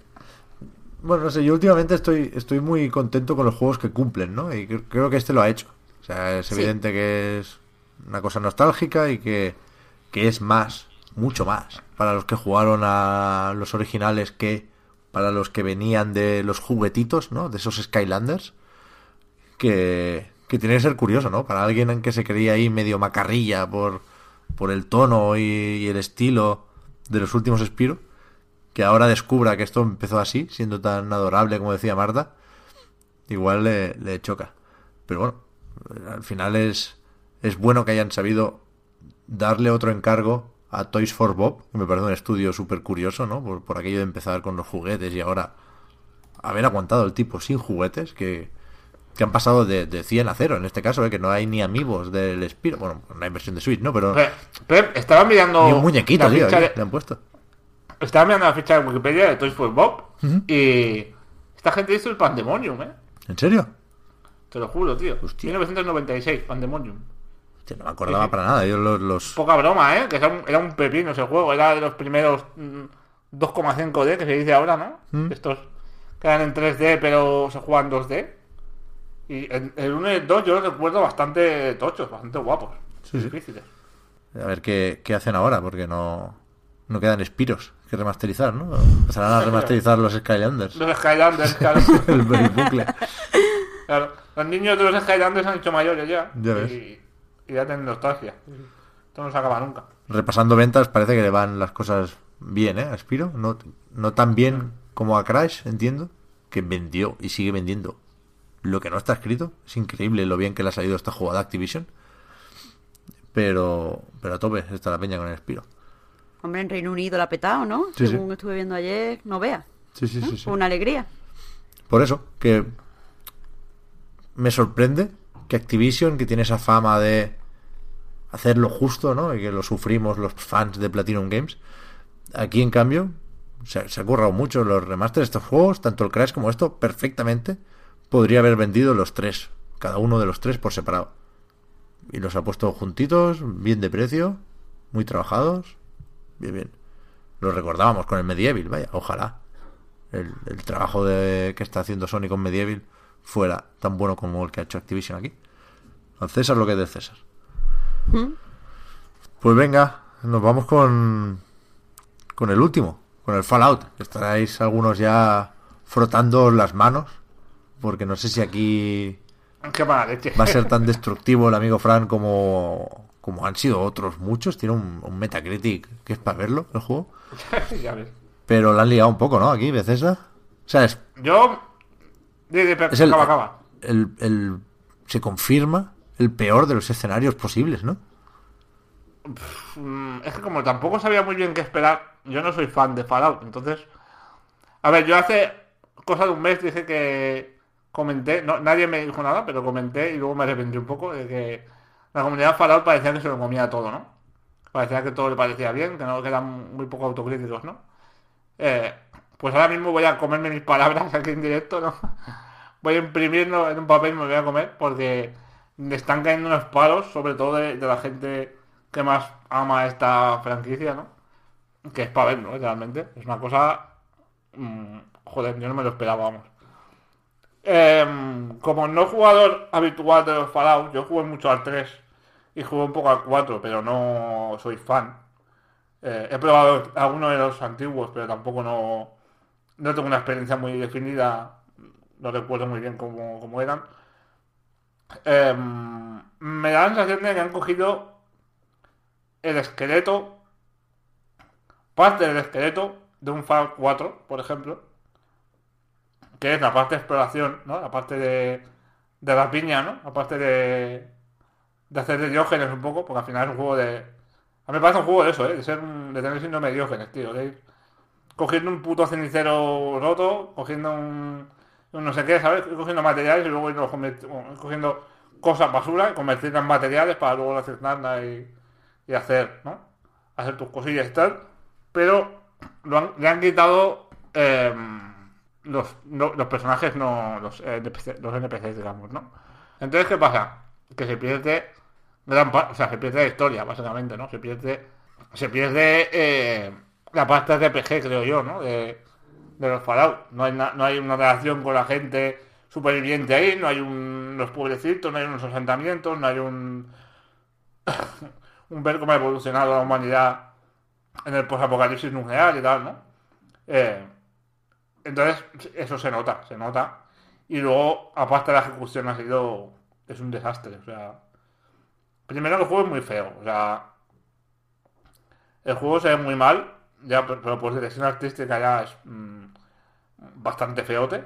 Y luego, aparte, es que tiene muchísimos bugs, o sea... Ya no solo bugs de que de golpe el juego te eche el servidor, o, o que una misión no se te active, o que te mande señalizadores a la brújula que no coinciden con lo que quería o te, o te joda temas de, de la base de vida. El otro día leí sobre una tía, una chica de Estados Unidos, que había tenido un bug que no se podía morir, tío. El mejor bug. Y estaba, pero no se podía morir en plan que le cayó, un- le caía una bomba nuclear encima y no se moría. Y se iba a una zona que hay, que es una barrera de estas virtuales, que es instant death, o sea que pasas por ahí y te mueres. Y, y iba allí tampoco se moría, ¿sabes? Y estaba ya cabreada en plan, por favor, que me mate a alguien, ¿sabes? Sí, sí. Y aparte de bugs de estos de funcionales, ya por la mano de alguna manera, glitches gráficos pff, a lo loco. O sea, yo creo que cuando voy avanzando por la Apalachea, que es el escenario de West Virginia, eh, Mountain Mama, West Virginia Coming Home, eh, pasa que el 80% de los mm, bichos que me encuentro, los bichos no, pero los, los humanos, digamos, los, los, los que son los, la- esta especie de zombies Mm. armados y tal, todos, todos, todos, la inmensísima mayoría, me aparecen eh, en la postura esta, ¿sabes? De, de, de espantapájaro, la postura esta en cruz. Y entonces cuando, cuando te detectan, ¡eh! es como que pierden esa postura y van a por ti, ¿sabes? En fin, que, que, que a nivel de, pulido está fatal. Eso es un juego claramente de Access, ¿no? Lo decíamos antes de Battlefield, pero en este caso es súper evidente. Que es un juego que a lo mejor si, si PlayStation hubiese tenido servicio de Access, digamos, ¿no? O Game Preview o algo así. eh, que es una cosa que habría que, que pensarse ya para, para la siguiente generación, ¿no? Yo creo que es impepinable que lo ponga porque es una tendencia demasiado dominante, ¿no? Ya como para no usarla, ¿no? Eh, creo que si PlayStation hubiese tenido eso, el juego hubiese salido en todas las plataformas como como el de Access, ¿sabes? Como, como juego sin acabar, porque es que está claramente sin acabar. Ya ves. No lo había pensado lo de PlayStation, pero es verdad. Y eso en general, eso eh, creo que es un juego que está muy, muy sin acabar. Le faltan cosas ya desde la pizarra, digamos, ¿no? Que es, decir, es un planteamiento, un planteamiento ya dudoso desde el principio, ¿no? Por ejemplo, el incluir el BAT, el BATS, pero que no se garantiza el tiempo, obviamente, porque claro, es un juego multijugador, está todo el mundo ahí, no se puede garantizar el tiempo. Eh, se convierte en una especie de autoapuntado chungo. Así que al final conviertes, sea, dejas de usarlo, y conviertes Fallout 76 en un juego de tiros en el que los tiros no dan ningún tipo de feedback, ¿sabes? No dan no da ningún tipo de gracia, no, no, no ese, esa, esa, mm, ese gustico que da pegar tiros en un Halo o en un Call of Duty o en un Battlefield, aquí no existe. Eh, yo tengo una escopeta ahora, me pongo con la escopeta de doble cañón y no siento nada, tío, al pegar tiros. Y estoy muy, estoy muy jodido, ¿eh? Un poco, ya no siento nada hacerlo contigo, ¿sabes? un poco lo jurado. Eh, no sé, en general, es que no sé muy bien mm, cómo describir el desastre. Me parece. mm, sigue dándome gustico a todo. A mí me gusta mucho explorar eh, zonas abandonadas, ¿no? Encontrar cositas y ir acumulando, ¿no? Ir gestionando el inventario y, y luego ir a las estaciones y hay como diferentes talleres que puedes puedes ir ahí a, a, romper tu, ¿no? A hacer hacer mm, materiales primarios, digamos, de tu de, la basura que has encontrado. Puedes montar tu campamento, tienes la oportunidad de, de crear edificios, de crear construcciones y tal, de tradear con gente, de comerciar, ¿no? Digamos. Pero luego el sistema de comercio es- va súper mal. Es, es muy básico y muy, muy incómodo. No te estimula el juego a relacionarte con nadie. Yo me he encontrado mucha gente que incluso yendo en grupo oficialmente, digamos, en- yendo en una party, iba cada uno a la suya, haciendo las misiones. Em, tengo la, la sensación de que es un juego que, de que sus, que sus autores han pensado que han confiado mucho en la gente, ¿sabes? En, en que la gente hiciese de esos NPCs que no están, ¿sabes? Es que yo me voy a montar aquí mi tiendecita y voy a esperar a que pase la gente y voy a venderles cosas y tal, ¿no? Y que se creasen asentamientos de manera orgánica, ¿no? Y no- de momento no está pasando. Y claro, no pasar, cada uno va a la suya y es un juego de gente cruzándose, cogiendo cosas, matando bichos, mm, haciendo misiones. Que las misiones algunas están bien, eso sí que lo tengo que decir. A diferencia, por ejemplo, de Red Dead Redemption, que el otro día comentábamos con Víctor, que son un poquito basiquitas, ¿no? Tontitas, decía él, ¿no? Aquí hay misiones que están un poco guay, están un poco... Joder. No me digas que van a ser mejores las misiones del Fallout, tío, que del Red Dead. En general, en general, si cuentas todas, no, pero, pero hay algunas misiones que están muy bien en Fallout. Pero muy bien, ¿Sabes? muy bien. ¿Cómo? O sea, yo lo. Muy bien dentro de lo mal. No, no, pero lo que, lo que a mí. La idea que yo tenía es que todas las misiones son ir a un sitio y, y matar a lo, a lo que haya. Despejarse, sí, un poco sí. Sí, pero hay veces que mm, el diseño del sitio está guay, ¿sabes? En plan, llegas a un taller mecánico y te dicen mata a toda la gente, ¿no? Los matas a todos y luego descubres que hay una entrada secreta y, y entras por ahí y esa entrada secreta te da, te da un hall gigantesco llenísimo de gente, que es como una pequeña ciudad de peña viviendo y haces un genocidio ahí del copón, ¿sabes? Es como cosas que, así que, que tiene, ¿no? Que te, da más, te va dando una especie de dungeons, ¿no? De, de más profundidad, ¿no? Y eso es como un poco, me parece más estimulante, ¿no? Que ve aquí, ponte, que ve allí, ponte aquí, dispara a este no, a este no, ¿sabes? Eh, en ese sentido, ¿eh? Pero luego, a ver, tampoco no son ninguna maravilla. Tienen muchos guiños a juegos, a Fallout anteriores. Yo solo he pillado algunos porque, claro, ya digo que no soy muy fan. Pero imagino que, lo- que hay mucho fanservice. Pero en general, me ha parecido eso, un juego que si consiguen que la gente se ponga de acuerdo, si consiguen estimular que la gente cree sus asentamientos y tal, puede tener más potencial, pero ahora mismo es mm, bastante desastroso, bastante eh, anecdótico todo, o sea, es bastante estar ahí por estar, ¿sabes? No. ir avanzando, progresando, por subir de nivel, hacer misioncillas, porque luego tampoco las, las, las historietas que hay, que son básicamente todo el mundo ha muerto, todo el rato es eso, es, ¿sabes? Seguir la estela de una persona hasta que sabes cómo murió, esencialmente. Eh, es que cuando haces tres veces ya a cuarta no, no le ves nada gracia, ¿sabes? Ya. eh, detallitos como por ejemplo hay mucho texto que leer, ¿no? Y no está la gracia esta de ves el manuscrito, pero luego, como en el Redemption, me sale muy mal comparar, ¿eh? pero bueno, es un poco injusto. En Dead Redemption, cuando ves un manuscrito, le das a un botoncito y te sale escrito a máquina, digamos, ¿no? En- y, y en español te sale traducido, de hecho. Y en Fallout no, en Fallout tienes que leerlo ahí directamente. La tipografía es horrible porque son manuscritos, tipografías hechas que simulan eh, ser a mano, pero no son a mano porque esto da igual. Y está muy manchado el papel y es como... se hace incómodo de leer y no sé. No, no, no he encontrado mucho estímulo al juego, la verdad. Ya. Yo, sinceramente, y sin haberlo jugado, ni pienso hacerlo, no, aquí sí que no me cuesta decirlo, no sé qué pretendían. O sea, no sé en qué momento pensaban que les iba a salir bien esto. Que, que habrán vendido algo y seguro que han ganado dinero y quizá esperaban vender todavía más, ¿no? Y ya veremos si lo van, lo van manteniendo vivo como servicio. Pero la, la idea un poco es coger lo que a la gente le gusta de Fallout y de los juegos de Bethesda y quitarlo. Y dejar, y dejar solo lo que no gusta, ¿no? Son los disparos. Y es verdad que la Sí. exploración y el mundo, pues ahí, ahí no fallan, ¿no? Al final es poner un, un escenario grande, una ambientación más o menos atractiva y, y algo encontrarás, ¿no? Que te guste.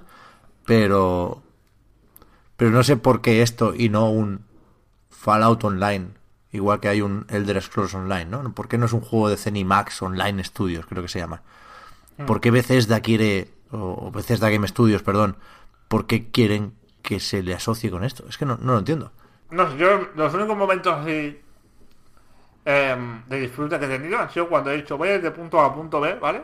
De, de una misión. Y por el camino, y esto ya ha pasado en el Fallout 3, por el camino me encuentro en un edificio y digo, pues me voy a meter aquí antes de llegar al- a mi misión. Y me meto ahí y descubro una historia, ¿sabes? Y, y en ese momento sí que he disfrutado un poco, ¿no? De cuando dices, voy a perderme, ¿no? Voy a hacer un poco mi vida a mi rollo, ¿no? Y encontrar esos edificios con su propia historia, ¿no? Con sus propias movidas, eh, sus propias comunidades ahí escondidas, ¿no? De, de peña y tal. Matarlos a todos, que al final lo que hace es matar, matar a todo lo que se mueva, es que no he encontrado ninguna otra ninguna otra gracia. Entonces, es lo que tú dices, Pep, que han, han sacado cosas muy esenciales de un Fallout. Creo que sacar los personajes no jugables, digamos, que son los que te hablan, te explican la historia, te dan, te dan las misiones, ¿no? Tradicionalmente.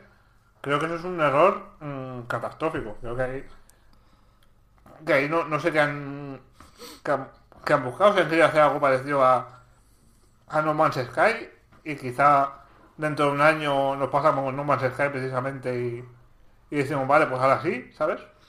O si, no sé, no sé muy bien.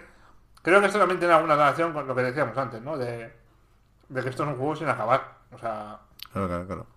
o sin acabar, o que no han sabido muy bien cómo acabar. No sé hasta qué, no sé hasta qué punto es un tema de ejecución o de incluso planteamiento ya inicial, ¿sabes? Es que sí, ya se ve, a saca- sa- se ve que es un sacacuartos desde el planteamiento. O sea, quizás es súper duro decirlo de sacacuartos, pero mm, es que parece que han cogido una marca que la gente conoce y les gusta para hacer algo que no tiene nada que ver. Y Totalmente. que, y que su público no pedía tampoco. Sí, sí.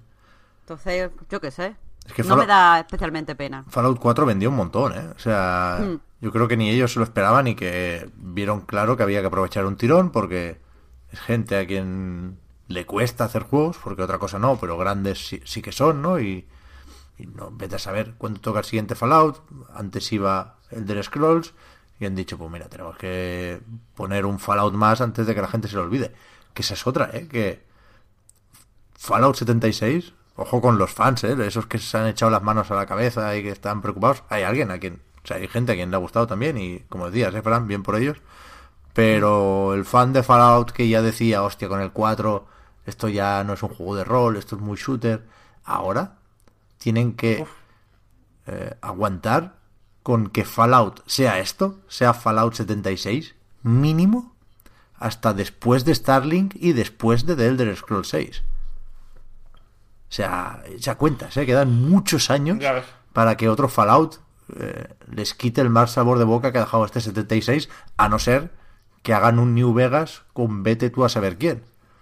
Lo único que puedo sacar en positivo de aquí, de esto que tú dices, es que ahora tienen muy pinpointeado, digamos, ¿no? Muy, muy señalado, muy delimitado, qué es lo que está fallando, ¿no? En Fallout 4 y en Fallout 76, ¿no? De cara a un New Vegas mm, nuevo, un- ¿no? O un, o un Fallout 5, joder, ya sabéis exactamente de lo que se queja la gente.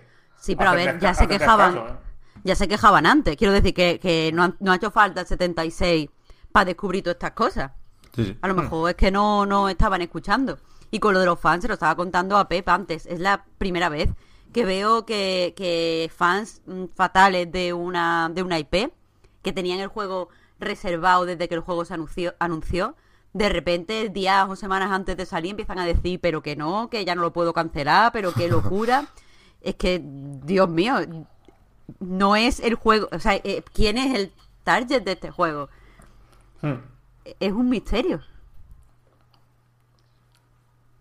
Es que si luego a nivel técnico aún estuviese un poco más o menos apañado, pero es que dejan ridículo, mira que Bethesda ya es famosa por los bugs, ¿eh? Pero dejan ridículo todos los demás, o sea, que es una cosa de locos, de locos. Es un desastre. Sí, sí. Y a ver, que se, se puede hacer un juego de pasear o de explorar solo de eso. Bueno, ¿eh? O sea, una de las desgracias de Fallout es haber coincidido con Red Dead. Que si lo que quiero es pasear por el bosque, me lo da Rockstar. Y tanto. Sea, a mí ya digo que me gusta, ¿eh? O sea, a mí la premisa de ir explorando y ir buscando mierda y, ¿sabes? Y conseguir cosas y craftear y tal, a mí se me parece guay, pero claro, acompañado de algo más, ¿no? Claro. Y darle una cohesión y un sentido y, y estimúlame, ¿no? De alguna manera, no sé. Pues bueno, esto es el Fallout. ¿Eh? Ya te digo, el, la forma en la que Pep ha cogido su aire lentamente, como bueno, No, ¿Qué no, vamos no, a hacer? es que uf, es el, el- mi año de la concordia y no quiero meter el dedo en la llaga, no quiero decir que os lo dije, pero hostia, que se veía venir este, ¿eh? Me me parece muy bien ser optimista, a tope con la vida, pero este se veía venir. Que me digas, nos pilló por sorpresa el Sea of Thieves. Pues sí, la verdad es que sí, pero es que el Sea of Thieves tenías mil sitios donde agarrarte en comparación con este. La experiencia inicial, vale que estaba vacío después y vale que también lo han, lo han ido rellenando, ¿no? Pero la premisa, por lo menos, por lo menos, por lo menos, la premisa, las bases para construir algo in- interesante encima, joder, claramente en Sea of Thieves estaban y aquí yo no las veo. Joder, y Sea of Thieves, las primeras dos horas te dejaba loco, ¿eh? Por eso, por eso, por eso. Por eso. Que si las... Y este es al revés, este las primeras dos horas tienes que luchar para no apagar la consola y Claro. seguir jugando, ¿sabes? Claro, claro, claro. Imagínate esas, esas dos horas primeras de Fallout que fueran la hostia. El salir de la PAUT 76 y todo. Que te, te dieran razones para ser optimista de cara a los próximos meses o años incluso con el juego. Mm. Pero ¿cómo, cómo le pides ahora a la gente que confíe en ti con este Claro. lanzamiento? Y luego hablábamos también de, de- como mencionaba yo, en No Man's Sky, coño, No Man's Sky tenía al menos sus gimmicks, ¿no? De universo infinito, la transición del espacio al planeta, que siempre era algo muy espectacular, ¿no? El, la sentido, el sentido de las caras gigantescas, ¿no? Del mundo y tal, ¿no? Te- tanto Sea of Thieves como No Man's Sky tenían sus argumentitos, ¿no? Por lo menos para, para el principio, ¿sabes? Pero es que aquí es, es un encefalograma, encefalograma plano desde el principio. Ya, joder, pero es que No Man's Sky era Sean Murray y cuatro más viniéndose arriba. Es que ahí no... Sí, sí, sí. Fue más un tema de expectativas que... Claro, tenían derecho a equivocarse y a liarla. Bethesda es que iba sobre aviso, pero como nadie. A nadie se le ha perdonado tanto como a Bethesda. Ya ves. Y Es inexplicable, realmente. no puede ser. Vamos con alguna preguntita. Aunque no esté Víctor, hacemos un par. Y rematamos ¿Vamos? esto. Vamos, va.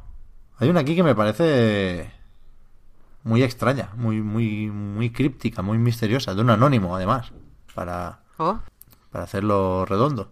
Dice, ¿es Activision la nueva EA? Lo digo porque hemos hablado de las dos hoy. Y no sé. No sé a qué se refiere, porque es un.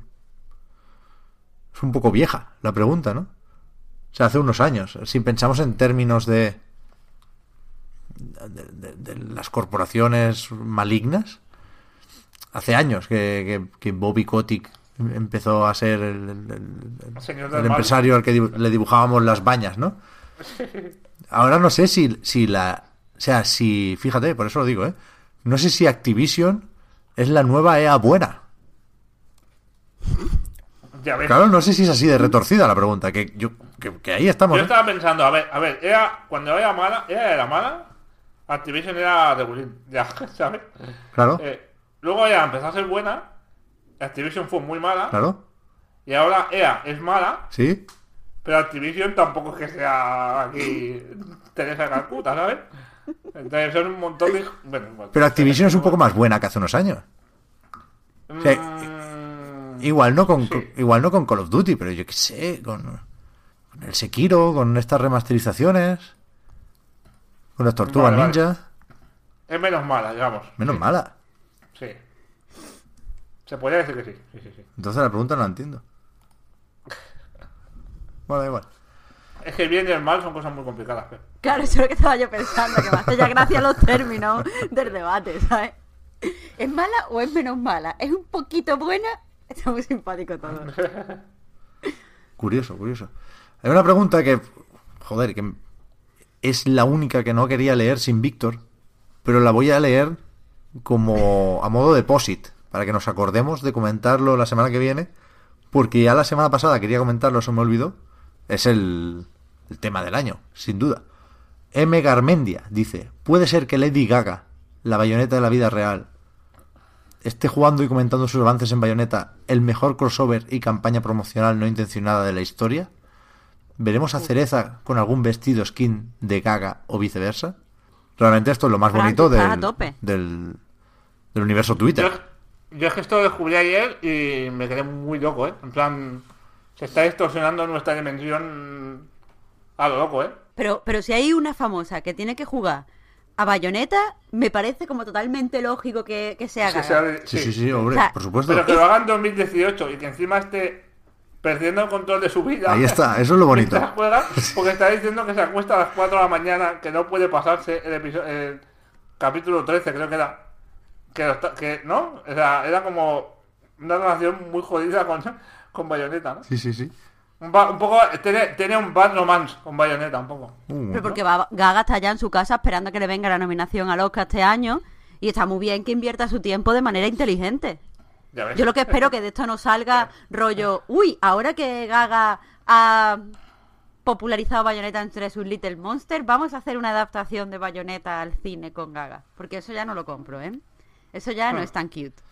Hostia, pero es que... el- Ahora hay que hacer el mandante en Nuclear Throne a Bayonetta. eh, A, a, a, a Lady Gaga. No, pero hay que buscar, hay que buscar a otra persona.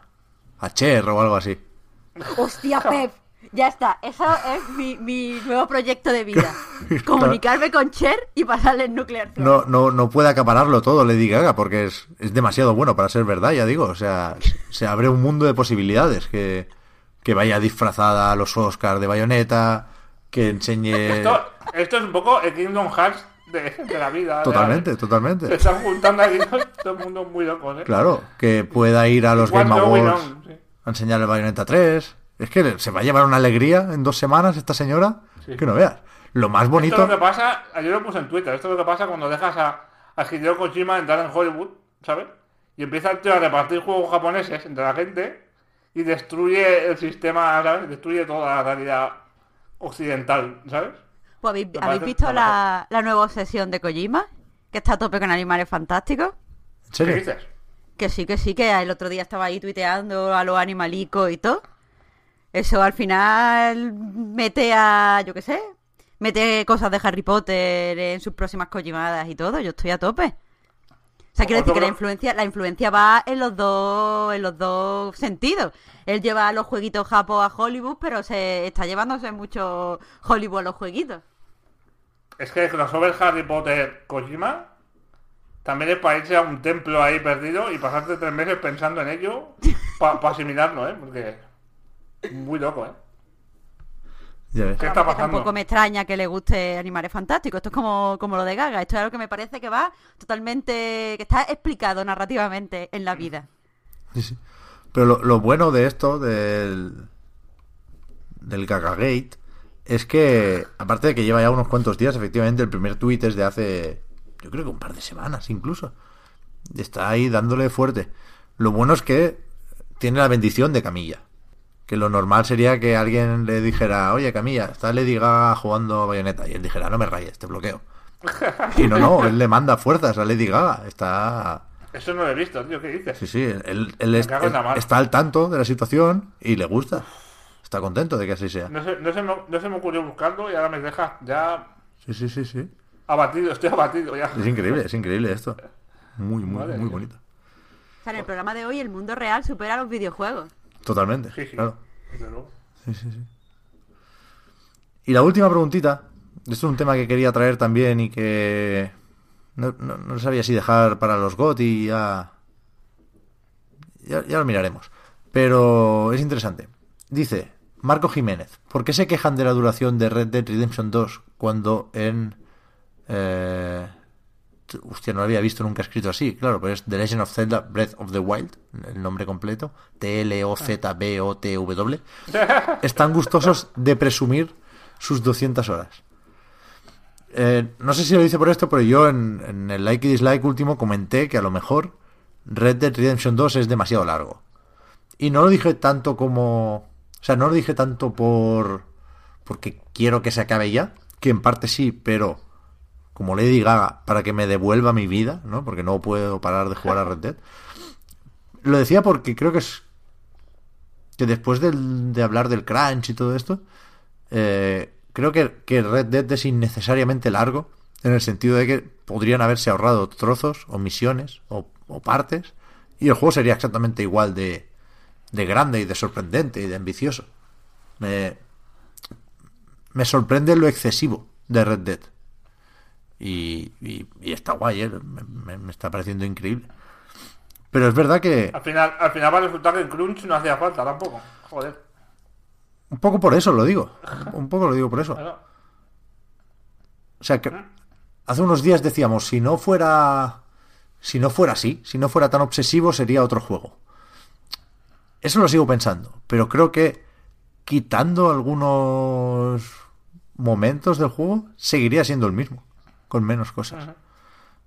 Pero, pero es verdad, y, ya digo, ¿eh? todavía no me lo he pasado, creo que ahora sí que sí estoy cerca del final, ya, ya lo comentaremos cuando, cuando toque. Pero sí es verdad que, que jugaba muy distinto al Breath of the Wild.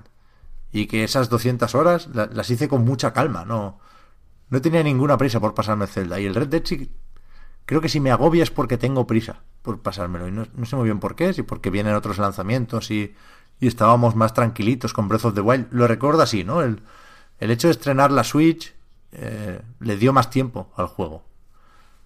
Hmm. había, menos cosas en, ese marzo del año pasado. y que, que Breath of the Wild quiero decir, no te anima a hacer cosas, todo lo contrario, te anima a dar vueltas sin, sin nada más. Y tú puedes decir que a lo mejor el Red Dead también es así, pero el hecho de que haya tantas misiones, de que eh, haya un final específico que lo hay en el Breath of the Wild, pero que puedes alargarlo tanto como quieras o hacerlo tan pronto como quieras, es que son juegos muy diferentes. Hmm en el, sentimiento que te inspira a ti para jugar, me refiero.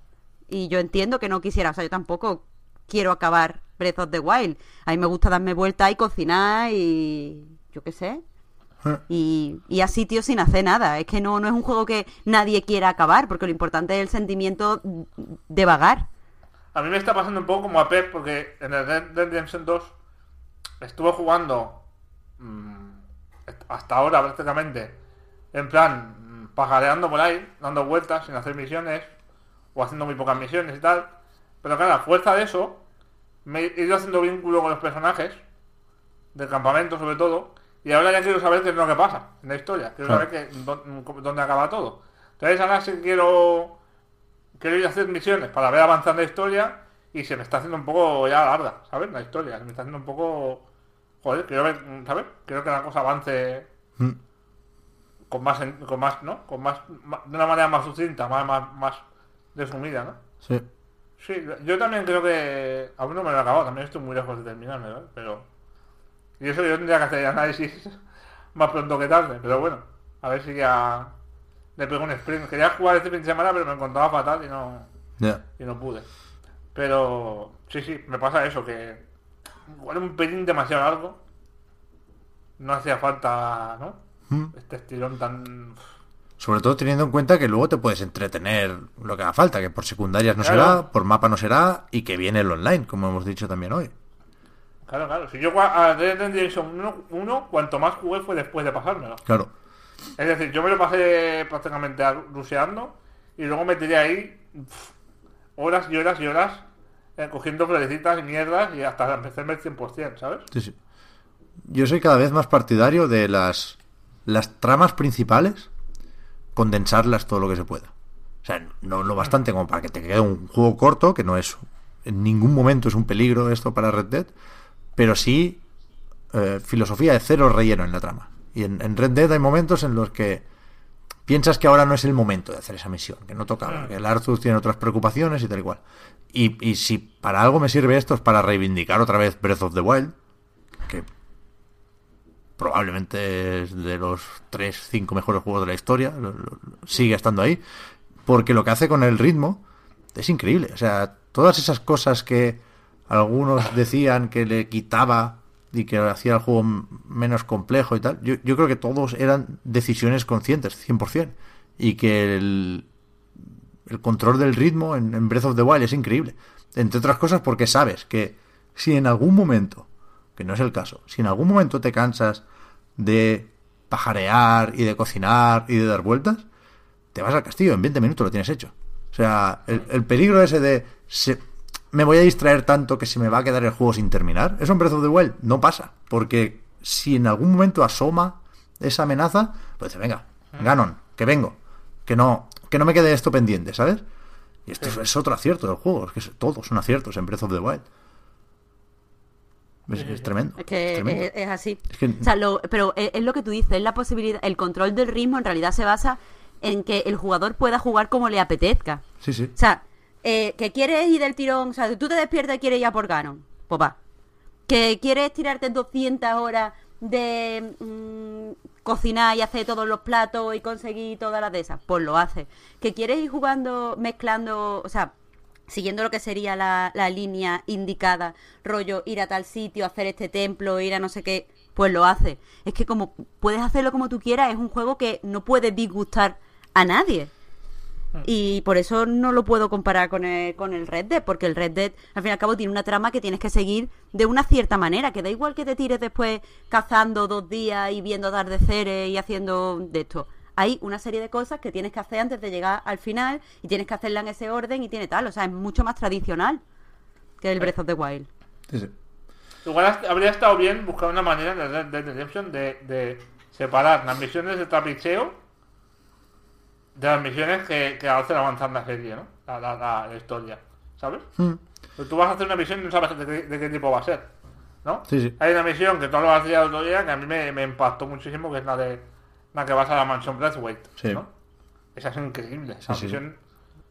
Más, más por, por cómo vas hacia allí. Sí, sí, totalmente. La música y, y la ambientación y ese, ese camino hacia la mansión me parece... Mmm, me parece el sitio más bonito en videojuegos que he visto yo en mi vida, seguramente. o sea, es...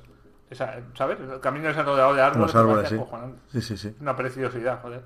Y encima cuando con la niebla y bum, bum, bum, con aquello sonando, que pues está muy, está muy, está muy bien, ¿no? Pero luego eso que tú dices, ¿no? Hay muchas misiones que piensas, no, esta hora igual no tocaría, ¿sabes? Esta hora... Mm. Mmm, vale, hago, ¿no? Porque hay que hacerla.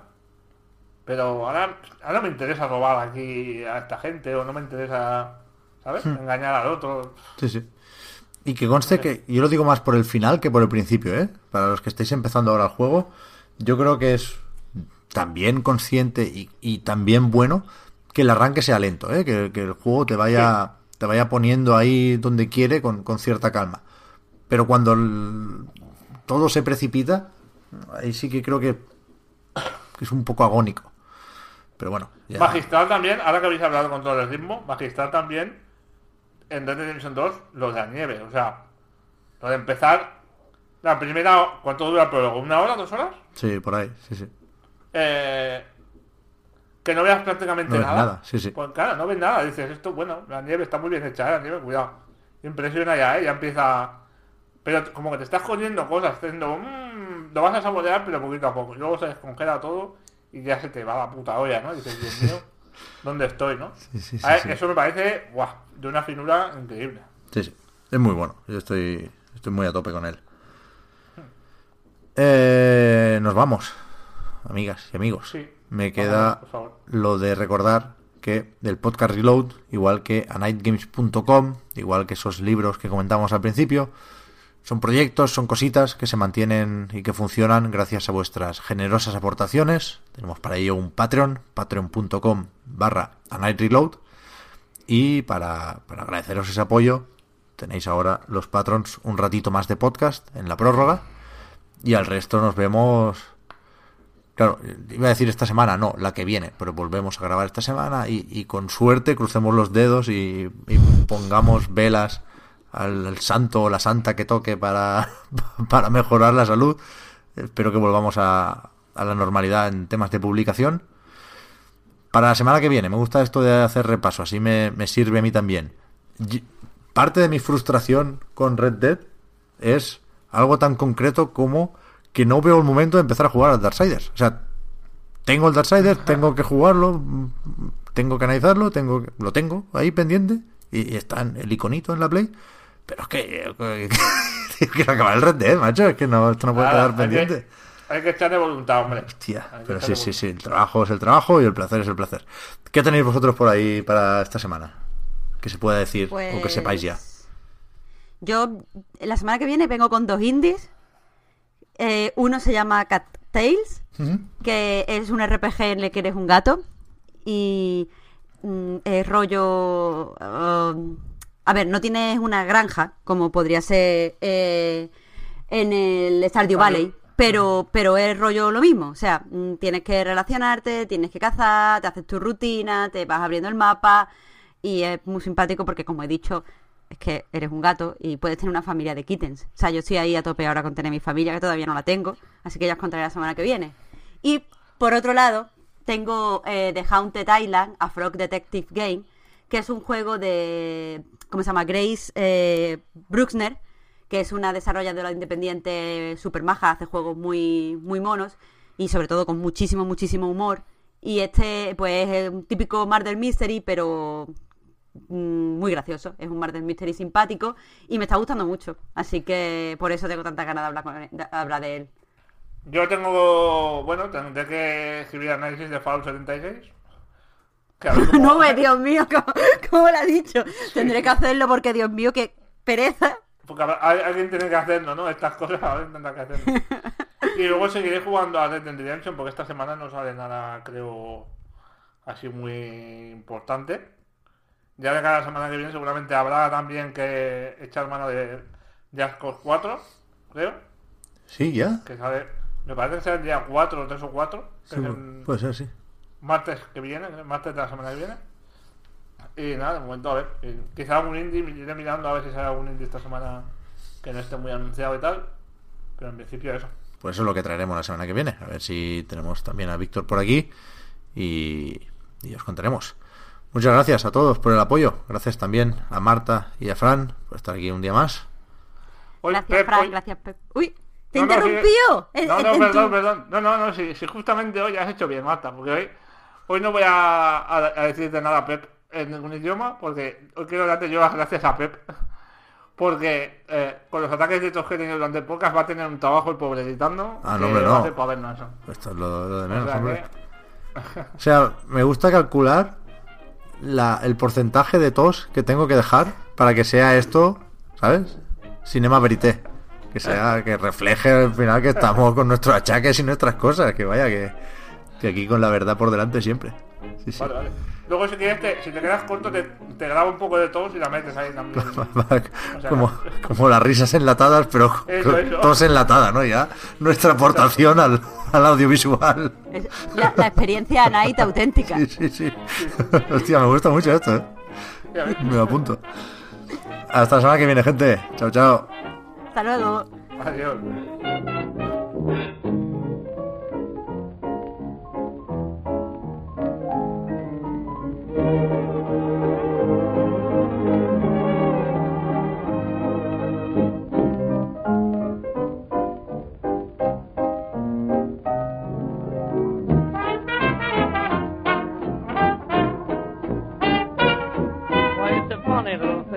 But I never knew I could ever feel the way that I do till I looked into your sweet eyes of blue. Oh, baby.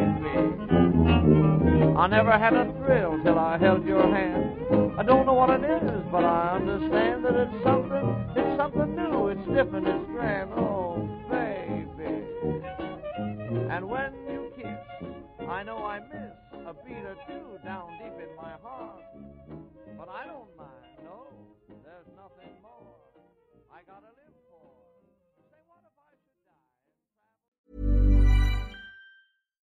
Hi, I'm Daniel, founder of Pretty Litter. Cats and cat owners deserve better than any old fashioned litter. That's why I teamed up with scientists and veterinarians to create Pretty Litter. Its innovative crystal formula has superior odor control and weighs up to 80% less than clay litter. Pretty Litter even monitors health by changing colors to help detect early signs of potential illness. It's the world's smartest kitty litter. Go to prettylitter.com and use code ACAST for 20% off your first order and a free cat toy. Terms and conditions apply. See site for details.